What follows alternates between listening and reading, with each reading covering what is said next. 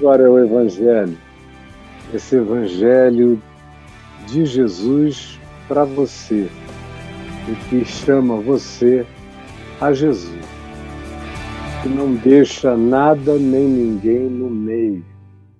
Não pode. Ele não deixa nada e nem ninguém no meio. Nada e nem ninguém no meio. E a pergunta não é uma pergunta, é uma afirmação. Entre você e Jesus não cabe ninguém mais. É uma certeza que Jesus deixa, que ele dá.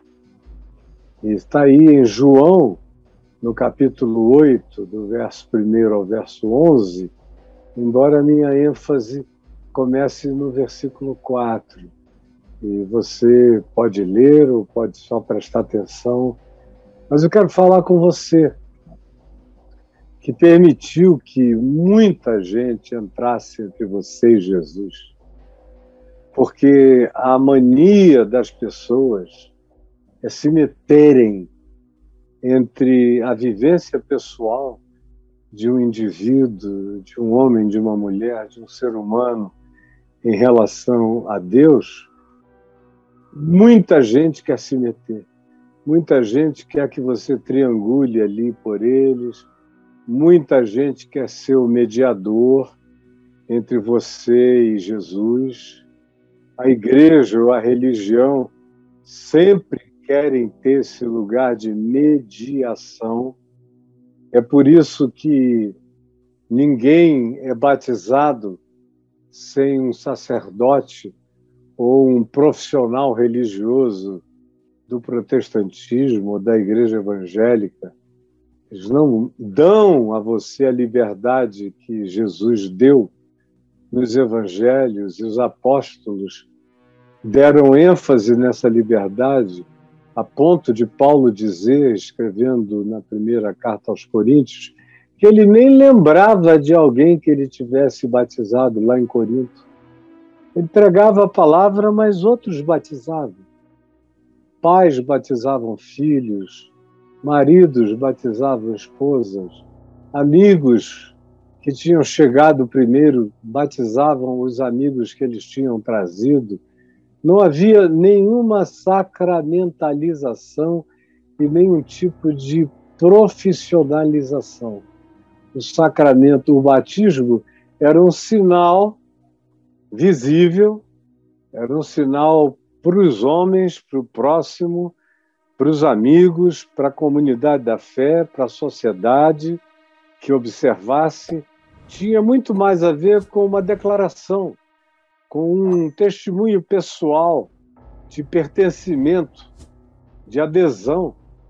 Não era algo que, se não fosse feito, o indivíduo não tinha acesso a Deus só num culto muito, muito primitivo, básico, mesmo de natureza assim chamada pagã, é que se atribui poderes humanos para fazer união entre pessoas e divindades e seres superiores, mas no Evangelho não existe nada disso.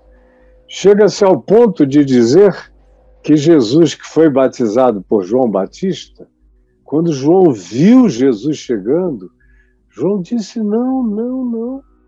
Eu te batizar? Eu não. Tu é que tens que me batizar. Eu não sou digno nem de desatar as correias das tuas sandálias. Aí Jesus disse: Não, deixa por um quanto deixa por enquanto para que se cumpra toda a justiça. E João batizou a Jesus, ao fim do que ele viu os céus se abrirem e uma pomba descer. E ele diz que viu o Espírito Santo descendo em forma corpórea, como de uma pomba, e pousando sobre Jesus e ouviu a voz que dizia, e que foi ouvida mais de uma vez: Esse é o meu filho amado, em quem eu tenho todo o meu prazer. De modo que seja acompanhando Jesus, acerca de quem se diz, se bem, é o apóstolo João que diz, se bem que Jesus mesmo não batizava. Jesus mesmo não batizava, e sim os seus discípulos. Batismo, preferencialmente, é uma coisa que o pai faz pelos filhos. Que um marido que tenha conhecido antes o Evangelho pratica sobre a esposa.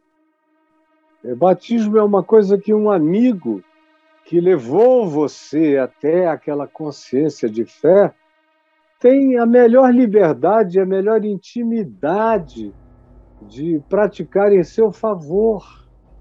É, batismo não tem nada de profissionalismo, não demanda nenhum sacerdote, nenhum pastor ordenado, profissional, não pede um templo, não pede nenhuma forma de doutrinação prévia, como aquele carcereiro de Atos 16, que estava tomando conta de Paulo, quando um anjo do Senhor se manifesta, a prisão inteira treme, os grilhões caem dos braços de Paulo e das paredes, as portas se abrem e o carcereiro entra em pânico, com medo de ser justiçado pelas autoridades. Ele pegou uma espada para se suicidar, porque ele não teria como explicar nem justificar a sobrenaturalidade da ocorrência. Ele disse: eles vão me matar, então é melhor eu me suicidar aqui agora. Quando Paulo viu o que ele estava fazendo, disse: não, não, não. Não, não faças isso. E pregou o evangelho para ele. Ele já estava ouvindo Paulo e o companheiro dele de prisão, que era Silas, cantando louvores ao Senhor a noite inteira. E aí, Paulo, agora, depois de tudo isso, fala explicitamente de Jesus e pergunta. E ele pergunta a Paulo: O que é que me impede de ser batizado? E Paulo diz: Nada. Tu pode ser batizado, tu e a tua casa. Ele levou Paulo para a casa dele, Paulo comeu, refez as suas energias juntamente com Silas e logo a seguir batizou aquele homem em toda a sua casa. Não teve classe, de preparação de catecúmenos um ano, não teve doutrinação de natureza alguma, porque não havia nada disso. Tinha a ver exclusivamente com sinceridade existencial, tinha a ver com a confirmação da alegria da fé no coração. Os apóstolos criam que o batismo com água ou em água era apenas um selo externo, visível, historiável, mensurável socialmente. Para os seres humanos, era um testemunho, era uma declaração, não era nada além disso. Não operava nada interior no coração. Aliás, a pessoa só se batizava externamente com água ou em água, depois que o coração tinha crido. É por isso que também quando Filipe, um diácono de Jerusalém, é levado pelo Espírito Santo até um caminho entre Jerusalém e a cidade de Gaza, a faixa de Gaza, hoje na Palestina, e ele encontrou uma carruagem e um eunuco que dentro dela ia lendo o texto do profeta Isaías, os pergaminhos, e Filipe se aproxima e corre ao lado da carruagem, ouve que o homem está lendo Isaías no capítulo 53 e lhe pergunta: Compreendes o que vens lendo? E o homem disse: Não. Como eu posso compreender se não houver alguém que melhor me explique? E parou a carruagem e convidou Filipe a subir. E Felipe, começando daquele ponto, das Escrituras, em Isaías 53, anunciou Jesus para o eunuco, que era tesoureiro dos tesouros de Candace, a rainha da Etiópia. E aí chegaram num lugar, o eunuco, que era um prosélito judeu, que ia a Jerusalém uma vez por ano para adorar o Deus de Salomão, Deus de Davi, porque a relação dos judeus com os etíopes começou quando Salomão teve um relacionamento com a rainha de Sabá, com a rainha da Etiópia. E as histórias todas do judaísmo nos dão conta de que eles tiveram um filho. Alguns afirmam saber, inclusive, o nome do filho, que era Menelik. E esse rapaz, esse menino que virou um rapaz adulto, ia para Jerusalém, depois de um tempo ficou para ser educado na consciência da fé do seu pai, que era o rei Salomão. E há muitas histórias paralelas em relação a essa ocorrência. Mas o interessante é que aquele eunuco, nos dias logo depois da ida de Jesus aos céus, tinha ido adorar em Jerusalém, estava de volta para a Etiópia e o Espírito Santo armou essa cilada linda. Mandou Felipe correr sem saber porquê, ir para aquele caminho, ele não imaginava qual a razão.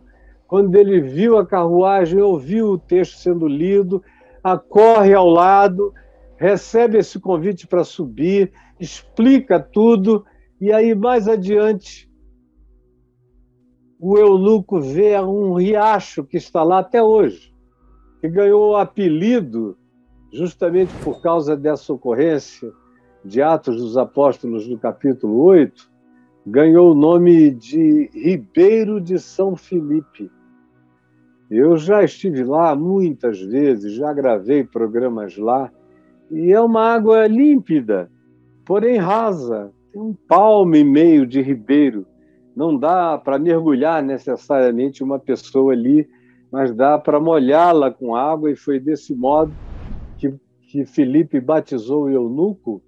E logo depois disso, o Espírito Santo arrebatou a Felipe, trasladou a Felipe e ele foi se encontrar, se achar, se perceber de novo a muitos quilômetros de distância, numa cidade também dos filisteus, no antigo litoral da Filístia.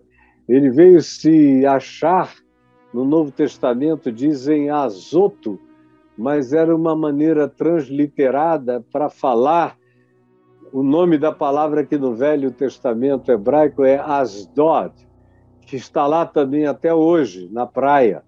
E é uma cidade muito interessante, tanto quanto Askelon, que era uma outra cidade dos filisteus. Filipe foi arrebatado de Gaza, às margens do ribeiro de São Filipe, e veio a se achar quilômetros e quilômetros adiante. Quando ele se viu, ele estava em Asdod. E aí, dali, ele passou adiante evangelizando, falando de Cristo às pessoas que encontrava. Há uma quantidade enorme de ocorrências no Novo Testamento que tiram todo esse profissionalismo religioso do batismo, que há religiões e grupos e denominações do cristianismo que chegam a asseverar que sem batismo a pessoa não é salva. Você já ouviu isso por aí, não é?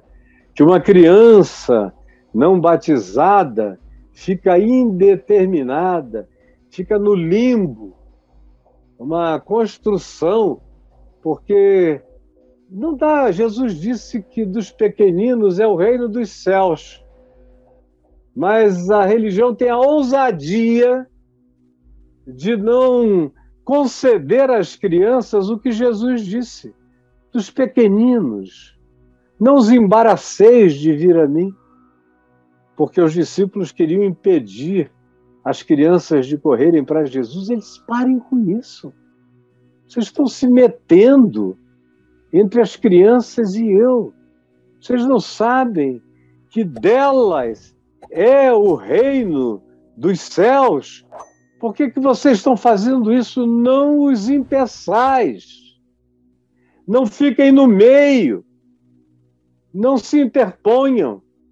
Mas até hoje, eu encontro pessoas que me perguntam: ah, pastor, eu não fui batizado, ou eu só fui batizado criança.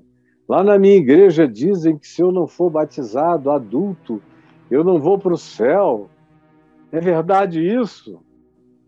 Eu digo absolutamente não. Você crê em Jesus de todo o seu coração? Creio. Quer ser batizado apenas como um sinal visível de um acontecimento invisível no seu coração?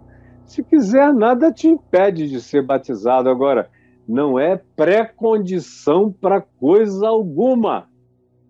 Não é pré-condição para coisa alguma.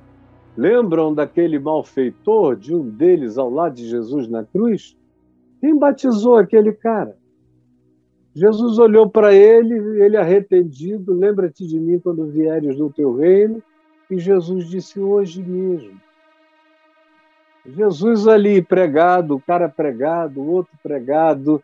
Jesus não disse para João: olha, pega uma escada, peça licença aqui aos romanos, jogue um pouco de água na cabeça dele, que é para ele poder, depois de morto aqui, hoje à tarde ainda, entrar no reino dos céus comigo. Que coisa mais patética seria se assim fosse. Ridículo. Que Deus mais mesquinho que fé mais diminuta, mais reducionista, mais boba, mais dependente do capricho humano, dos elementos naturais. Não. Água, como manifestação no batismo, é só símbolo externo, visível, é testemunho, é confissão, é declaração de fé, mas não é pré-condição para coisa alguma para ficar cheio do Espírito Santo, para viver o Evangelho, para pregar o Evangelho, para se autodeterminar em Cristo. Eu, por exemplo, fui batizado criança na Igreja Católica e logo depois na Igreja Presbiteriana. E quando eu conheci o Evangelho adulto, falei: chega de batismo de igreja na minha vida. Corri para o meio da floresta, encontrei um igarapé lindo, lá na Estrada dos Franceses, hoje em dia já não existe mais, mas naquele tempo aquilo era um paraíso. E eu fui lá naquela água cristalina e transparentemente amarelada, com cor de chá.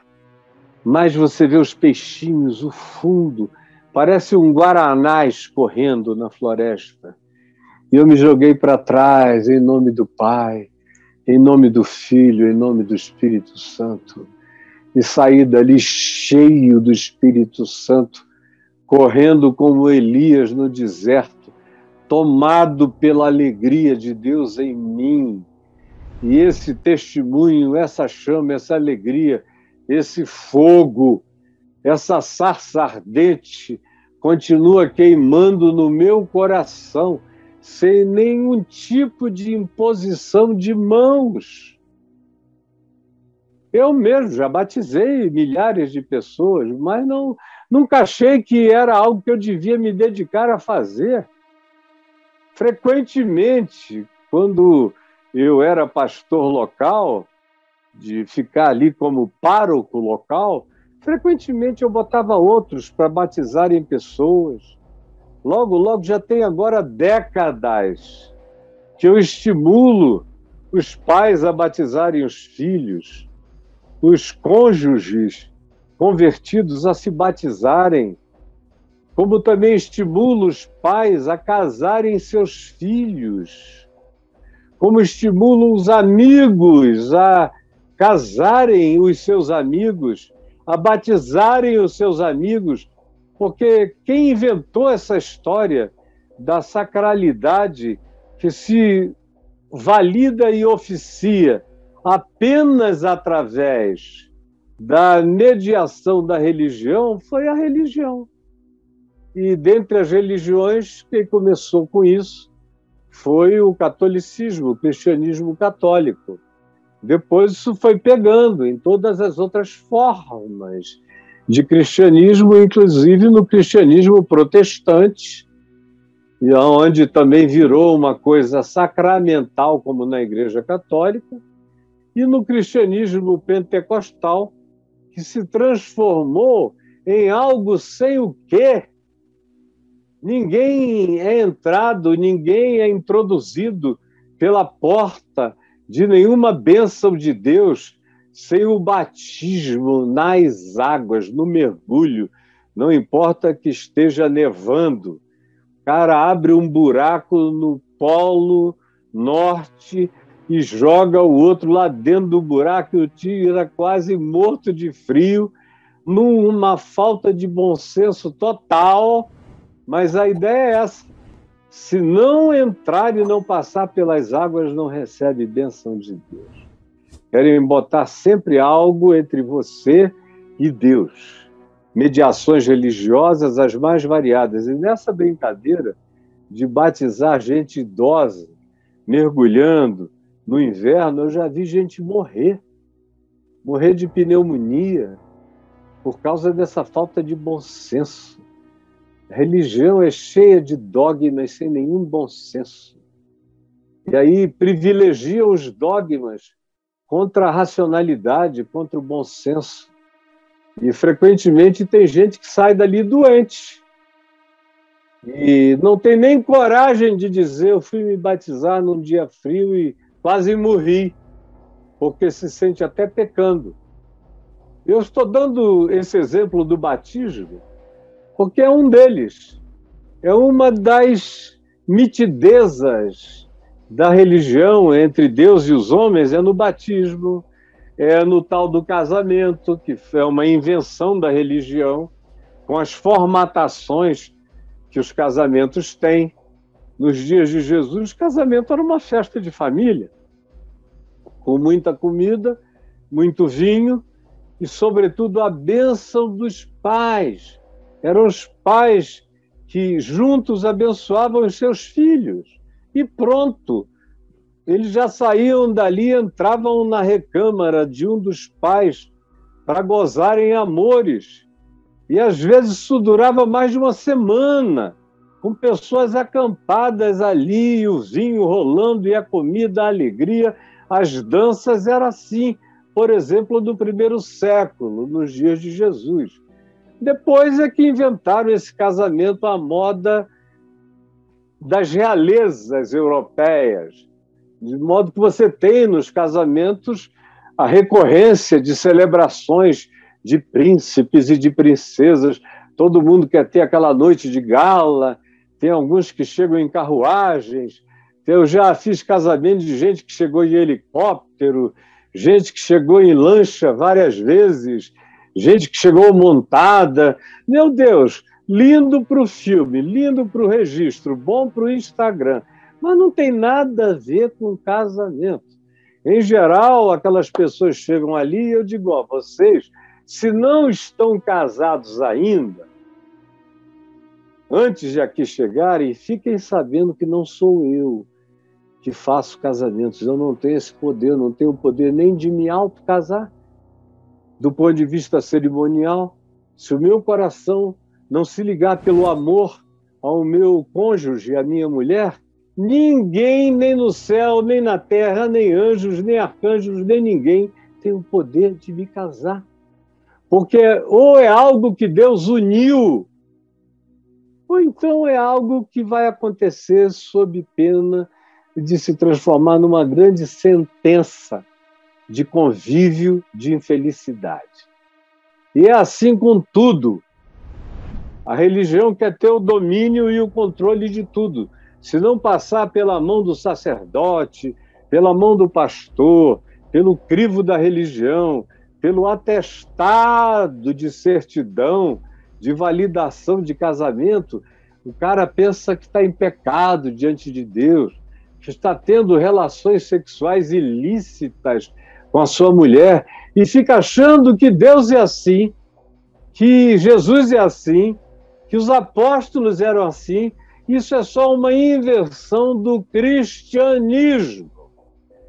Era assim nas religiões pagãs do Império Romano, era, era assim nas religiões dos sacerdotes de todas as outras religiões da terra.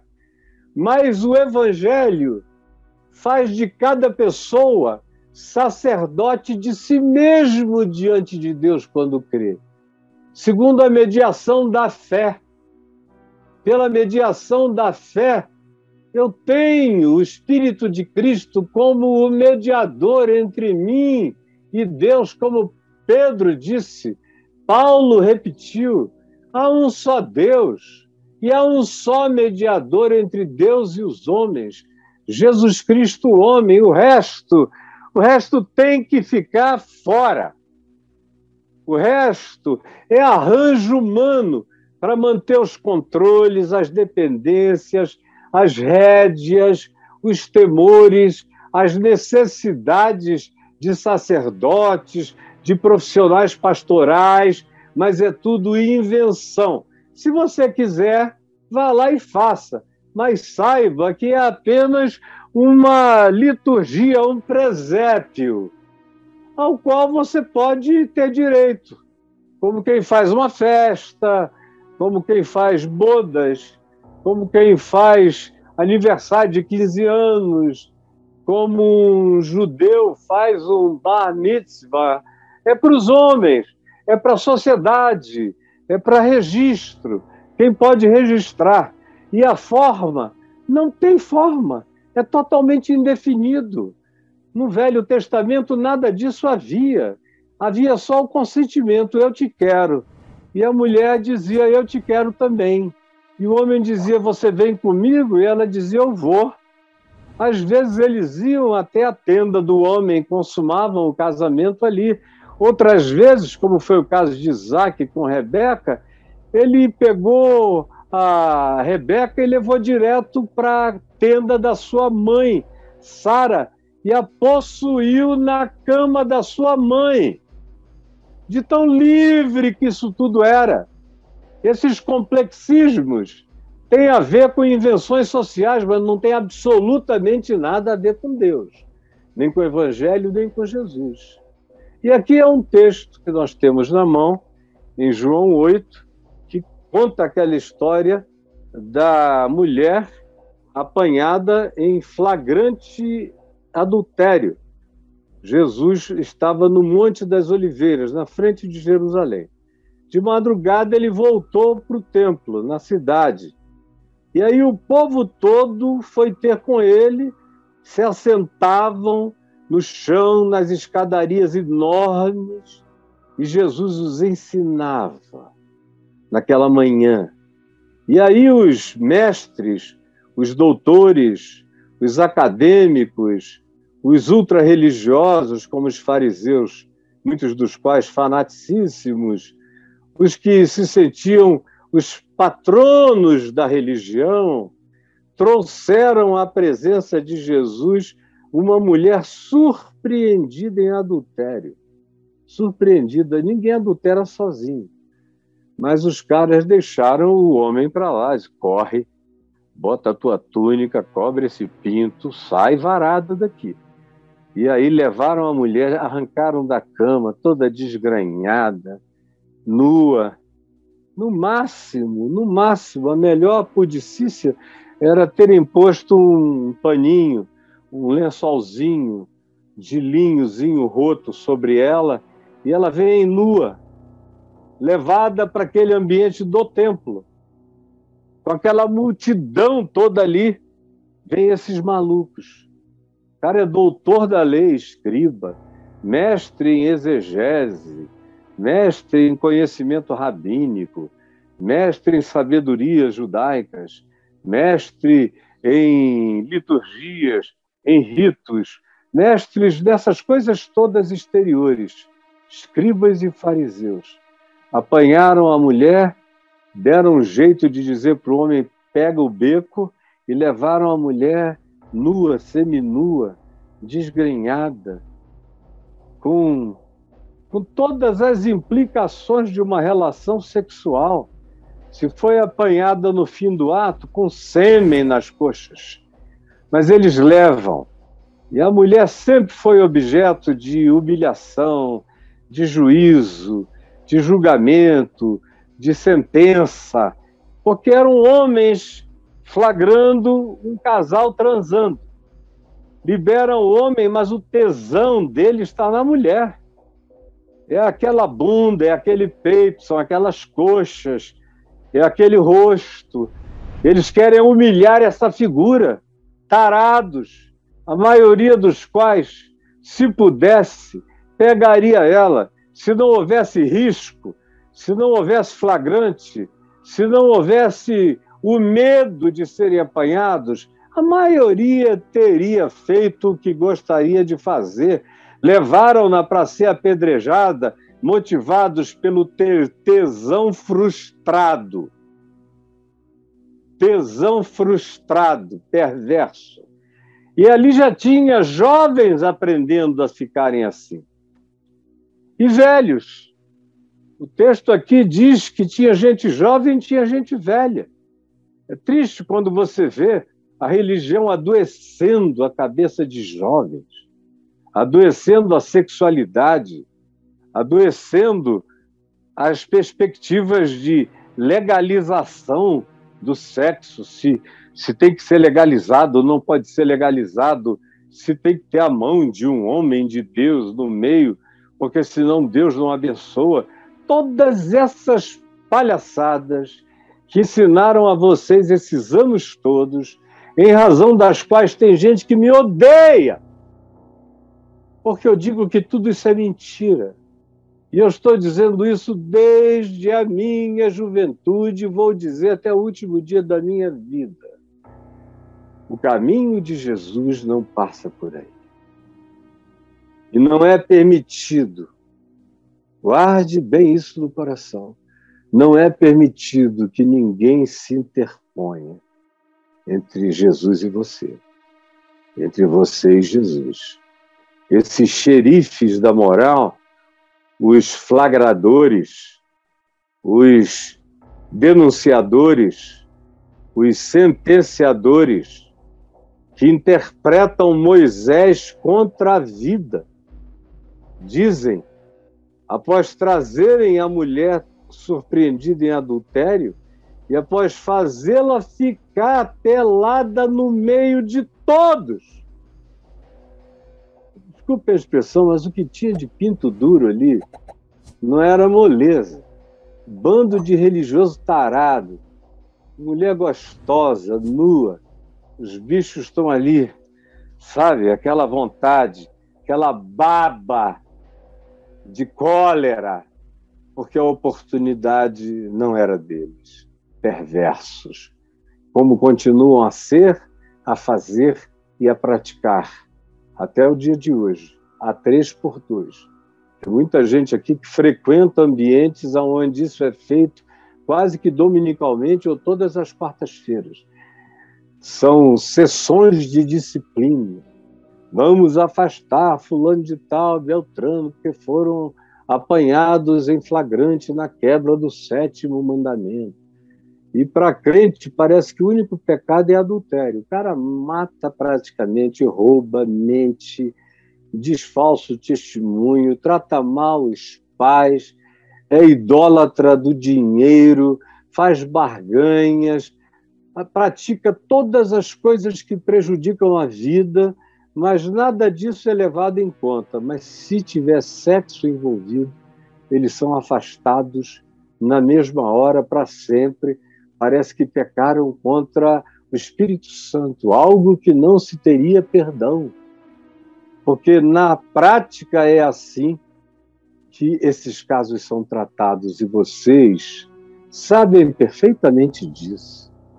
Eles vêm para Jesus, os escribas, os mestres na interpretação, os hermeneutas, e disseram a Jesus: Mestre, esta mulher foi apanhada em flagrante adultério.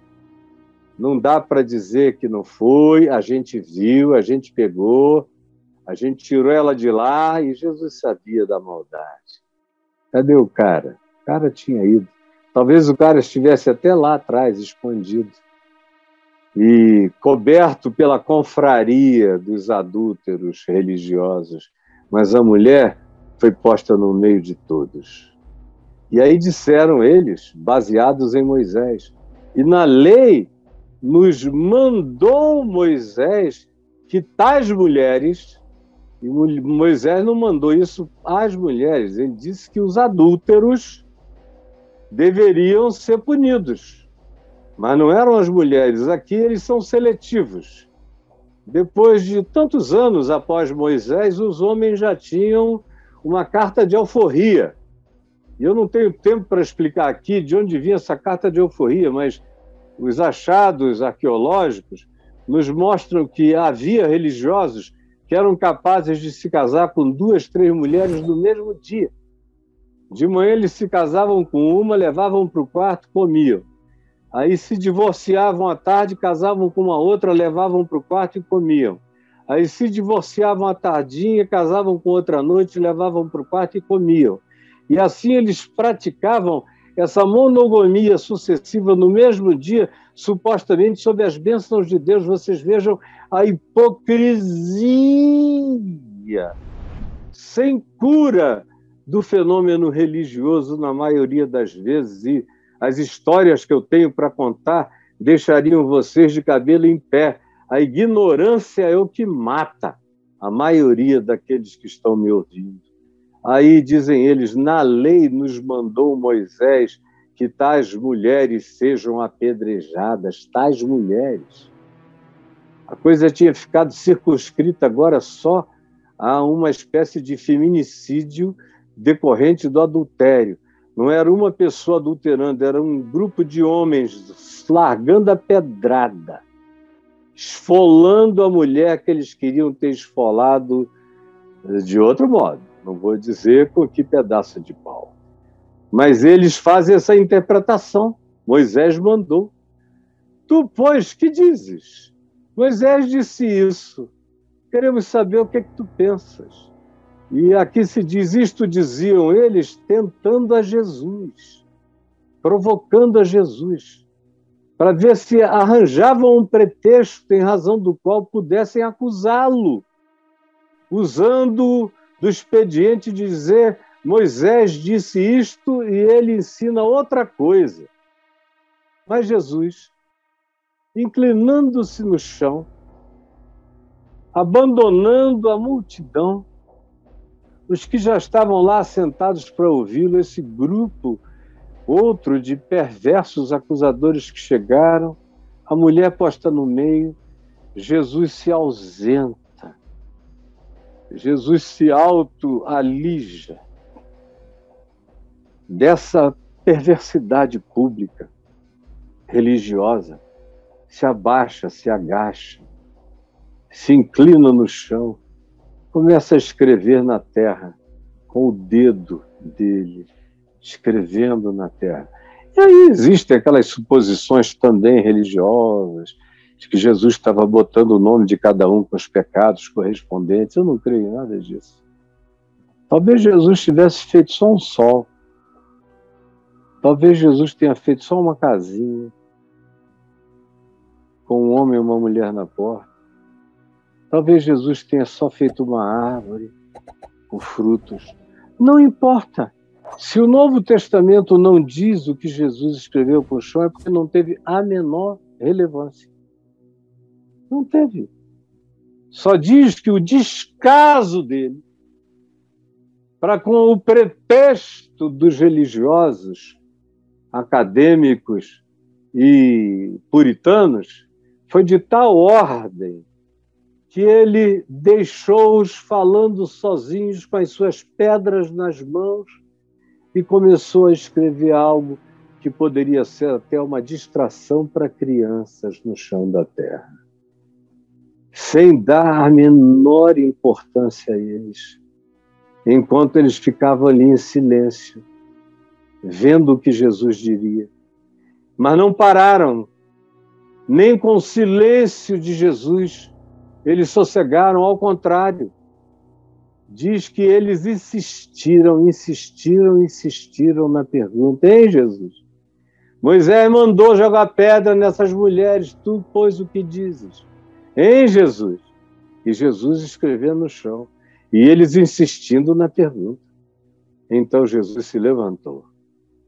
Meu Deus, essa coisa de quando Jesus se levanta, devia ser uma coisa absolutamente apavorante. Ele olhar penetrante, todo mundo olhando para ele. E Jesus se levanta e lhes disse, olhando para cada um desses juízes da moral, aquele que dentre vós estiver sem pecado, seja o primeiro que lhe atire pedra. Quem é? Quem é o homem aqui sem pecado? Pensando exclusivamente, por exemplo, do pecado sexual. Quem de vocês não tem tesão perverso? Quem de vocês não carrega pensamentos, desejos, sentimentos, volúpias, impurezas no coração? Aquele que entre vocês for esse indivíduo limpo de coração, sem dolo algum na mente, na alma, no pensamento, nos sentimentos, nas emoções, nas práticas da vida. Se há alguém aqui assim, então eu dou a você a permissão de que você jogue a primeira pedra. E voltou a se inclinar no chão voltou a não dar a menor bola para a questão do adultério da mulher. Abandonou aquele grupo de pessoas ao murmúrio, indignado, perplexo, ao mesmo tempo envergonhado, porque olha que se diz: Jesus retorna ao chão, volta a escrever no chão mas ouvindo eles esta resposta, e acusados pela própria consciência, foram se retirando um por um, a começar dos mais velhos, gente com a cabeça branca, gente broxa que já não tinha mais nem pinto para ereção, mas tinha aquela vontade e aquela raiva de não poder mais. Dos mais velhos foram se retirando até aos jovens, até aos últimos, ficando, depois de tudo, o lugar vazio, ficando só Jesus e a mulher no meio onde ela estava. Silêncio. Jesus se levanta de novo e a mulher está ali, cabeça baixa. Os homens todos foram jogando as pedras no chão e se retirando, ninguém sem dizer palavra alguma. Então Jesus erguendo-se, erguendo-se, e não vendo a ninguém mais além da mulher, perguntou-lhe: Mulher, Onde estão aqueles teus acusadores? Eu acho isso maravilhoso. Mulher, aonde estão aqueles teus acusadores? Aqueles machistas, chauvinistas, misóginos, feminicidas, perversos, brutos, ogros, grotescos, rudes. Cadê aquele pessoal? Que queria fazer uma montanha de pedra sobre o teu corpo, onde eles estão. E aí, em seguida, ele diz à mulher, pergunta à mulher: Ninguém te condenou? E ela respondeu: Ninguém, Senhor. Eles foram embora, jogaram as pedras e saíram. Então Jesus, em pé, olhando nos olhos dela, lhe diz: Nem eu tampouco te condeno. Nem eu tampouco te condeno. Moisés passou. a lei de Moisés, com suas pedradas, suas sentenças, eu vim para cumprir em mim e para acabar com ela, como Paulo diz, para rasgar o escrito de dívida que vinha da legislação de Moisés e das legislações judaicas posteriores contra tudo e contra todos, não se podia fazer nada. Nem tirar uma meleca do nariz num dia de sábado, porque era trabalho. Não se podia fazer nada. Cheios de mandamentos para tudo e todos contra a vida. Ninguém te condenou? Não, Senhor, ninguém. Ele diz: nem eu tão pouco te condeno. O que não é uma liberação para vai, pode dar para todo mundo, minha filha, gostosa, linda desse jeito, tem mais é que fazer a vida dos homens valer a pena te provando. Não. Ele não te condena, eu não te condeno. Eu não te condeno. Isso pode acontecer. Pode acontecer. Mas o que eu te digo, como continuidade para a tua vida, é uma coisa só. Vai, volta para tua casa, tenta voltar para tua vida e não peques mais, não adulteres mais. Isso destrói teu caráter, isso adultera a tua identidade, vai produzindo estelionato no teu caráter, vai te fazendo uma pessoa que se entrega à falsificação, à mentira, ao escondido. E todo adultério demanda mentira, demanda infidelidade, demanda engano, alguém ou alguns estão sendo enganados, sem falar nos que o praticam, que estão perdendo sua própria solução pessoal.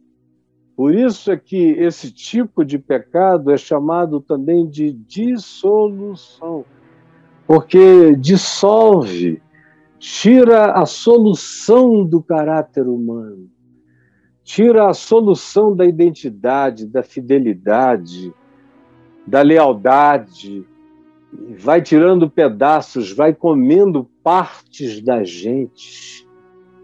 E tem gente que pensa que pode sair de uma traição para outra traição, de um engano para outro engano, incolumemente, sem consequências. Não existe isso, filho, filha, não existe. A gente deixa pedaços, a gente leva pedaços, a gente perde energias, a gente leva energias estranhas, a gente muda, a gente vai perdendo a solução de identidade, de caráter e de força de escolha. O poder da fidelidade vai morrendo na gente.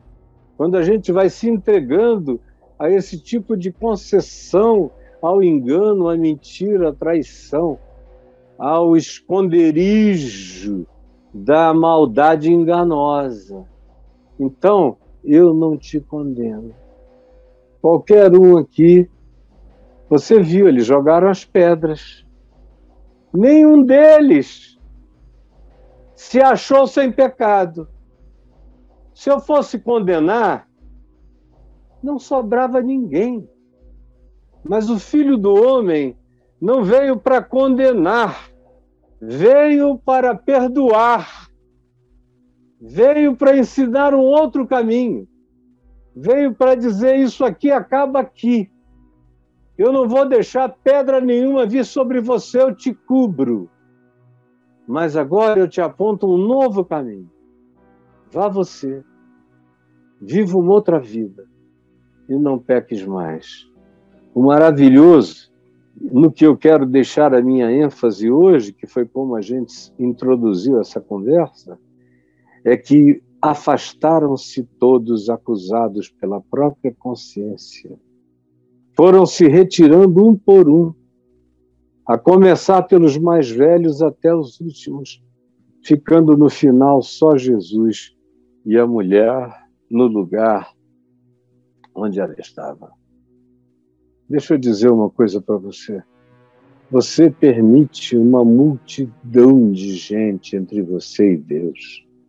É uma coisa triste de ver o que o processo mental religioso faz no roubar a alma do indivíduo, a individuação da pessoa, a capacidade da pessoa de falar com Deus ela própria, de se confessar sozinho.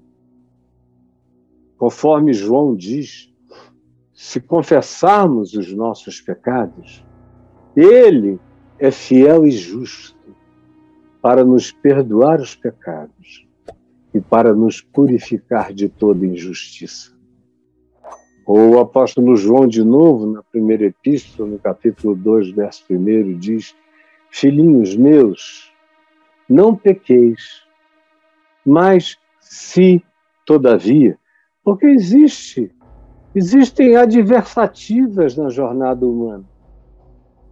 Às vezes tem gente que nunca cometeu nada do lado de fora, mas do lado de dentro, se forem honestos, vão ter que abandonar a pedra. Vão ter que abandonar a pedra. Vão ter que abandonar a pedra, deixar jogada no chão, ir embora. A menos que você tenha um coração de pedra, como esse aqui Aí o cara joga pedra a si mesmo, é o que a gente encontra na religião por aí. Grandes hipócritas, comedores de bundinha de criança, jogando pedra, praticando excomunhão, botando pessoas no olho da rua, dizendo que gays não podem chegar. Vocês sabem, eu sou e fui o proctologista da maioria deles. Eu sei aonde o bicho pega lá, na rabeira deles. Mas a hipocrisia é uma coisa monstruosa. Não aceite mais isto. Não aceite mais ninguém entre você e Jesus. É você e Jesus. Ontem eu vi um cara que eu conheço desde que ele tinha 18, 19 anos, Sempre foi canalha e cafajeste, desde jovem. Sempre foi. Não vou falar o nome dele, porque não vale a pena e eu não estou aqui para isso. Quem me dera ele jogasse a pedra dele fora, mas não joga, não. Já passou por poucas e boas e não se corrige. Mas eu ouvi ontem dizendo: agora tem esses tais aí, os desigrejados, que dizem que não dão mais ouvido aos seus bispos, aos seus apóstolos, aos seus pastores. Eu ouvindo aquilo ali, disse: graças a Deus, já tem 17, 16 milhões de pessoas no Brasil que entenderam que elas podem ter uma relação direta com Deus.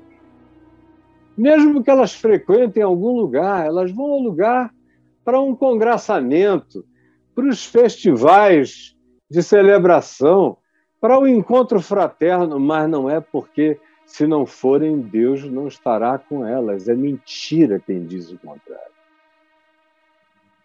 Filhinhos meus, não pequeis, diz João. Mas se todavia alguém pecar, tendes advogado, Jesus Cristo justo. Ele é a propiciação pelos nossos pecados e não somente pelos nossos que conhecemos essa informação. João acrescenta, mas é a propiciação pelos pecados do mundo inteiro.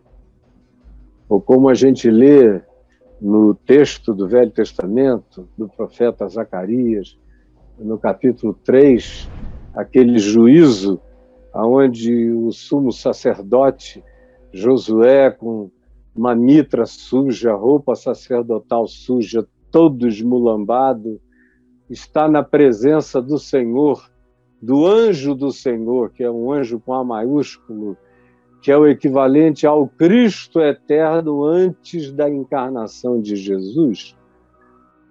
Está ali, Satanás acusando o sumo sacerdote, que estava cheio de pecado e de mácula, e o anjo do Senhor chega e o repreende. Repreende, dizendo: Em nome do Senhor eu te repreendo, Satanás. Esse aqui é um tição, é uma madeira queimada, é um pau de carvão preto no fogo, na brasa, que eu peguei na minha mão e o separei para mim. Fiz dele um cajado para mim. Eu escolho quem eu quero. Cala tua boca. Como disse o Lulu Santo, cala a boca, morreu. Quem manda na minha boca sou eu.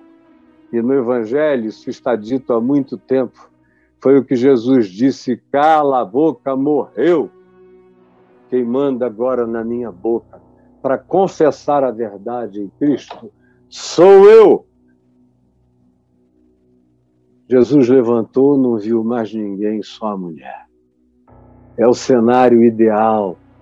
É quando a gente chega nesse nível de consciência, onde você não precisa mais, como às vezes eu vejo, pessoas que vão, cometem um pecado e procuram um pastor boca rota que já sai dali conta para a mulher dele, a mulher dele conta para as mulheres do grupo de oração, que contam para os seus maridos, que contam para os seus filhos, que contam para todo mundo. Aí a pessoa volta à reunião domingo, tá todo mundo sabendo para quem ela deu, e o pastor às vezes fica com tesão tão grande. Desculpe, eu não invento histórias. Eu sei de milhares e milhares milhares e milhares de histórias como essas. O cara fica com tesão, aí diz para a mulher: volte, volte, fique aqui comigo uns três meses se aconselhando. Dois meses depois, o cara já cantou a mulher, já levou ela para a cama, já pegou ela. E agora ela tem um segredo com o pastor. E ela que foi lá para se libertar de uma culpa, adquiriu outra pior e ainda foi transformada numa meretriz cultual, numa prostituta cultural do pastor malandro, do sacerdote perverso, canalha. Sempre foi assim. O Novo Testamento nos deixa claro que essa não é uma ocorrência de agora, sempre aconteceu do mesmo modo. E Jesus ensina que é para não ficar ninguém entre você e ele. Ou você pode ser a mulher, você pode ser o homem, ou pode ser vocês dois. Se aproximem diante de Deus. Não precisa haver mediador humano. Não precisa. Nem precisa chegar em casa e dizer: Não, eu estou tão culpado, eu vou contar para o meu marido. Aí vai enfia uma faca nas costas do cara ou no fígado dele, que não estava sabendo de nada, que nunca desconfiou de nada, mas ensinam também na religião que se você não contar para o seu marido ou para sua mulher e depois para o pastor ou antes para o pastor, Jesus não perdoa você. Você já ouviu isso por aí? É tudo mentira, é tudo anti-evangelho é tudo palavra de anticristo, é tudo desejo de poder, de tesão religioso, de controle, para ter a sua nudez na mão. Porque a nudez que eles não traçam, toda ela será castigada, como disse Jabor. Mas com Jesus, ele abandona esse clube da perversidade vai escrever casinha no chão, qualquer coisa. Mas no final ele quer ficar sozinho com você. É só ele quem resolve, mais ninguém. Se você um dia sentir necessidade de falar isso para alguém, veja bem para quem você fala. Porque para cada 100 pessoas, talvez haja uma de confiança que não conte para ninguém, nem para a esposa, nem para pessoa alguma, nem para o melhor colega. Pouca gente carrega essa capacidade divina de levar a tristeza do outro com a descrição de Deus, dizendo apenas os teus pecados estão perdoados. Eu não estou aqui para te condenar, mas eu tenho algo a te dizer. Vai, volta para a vida, para a tua vida, se for possível. E com certeza, escolha, olhando nos meus olhos, escolha não pecar mais, não trair mais, não enganar mais. Isso não é impossível, isso é completamente possível.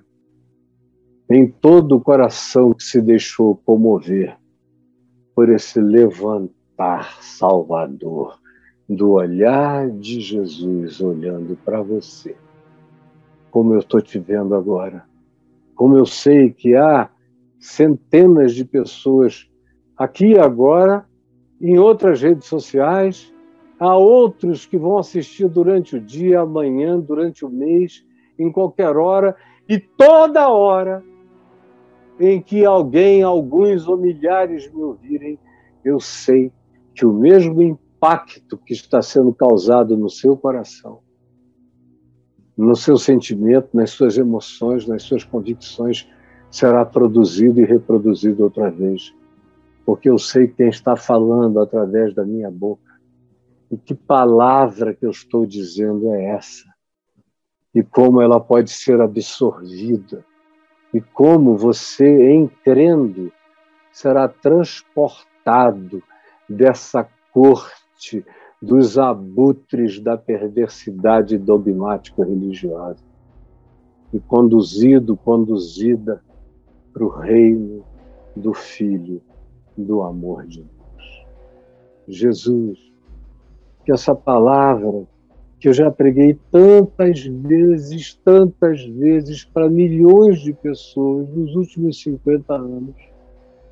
Que ela se renove, que ela se refaça, que ela se reconte, que ela se rediga no coração de cada pessoa com a força, com a impressão poderosa do Espírito Santo.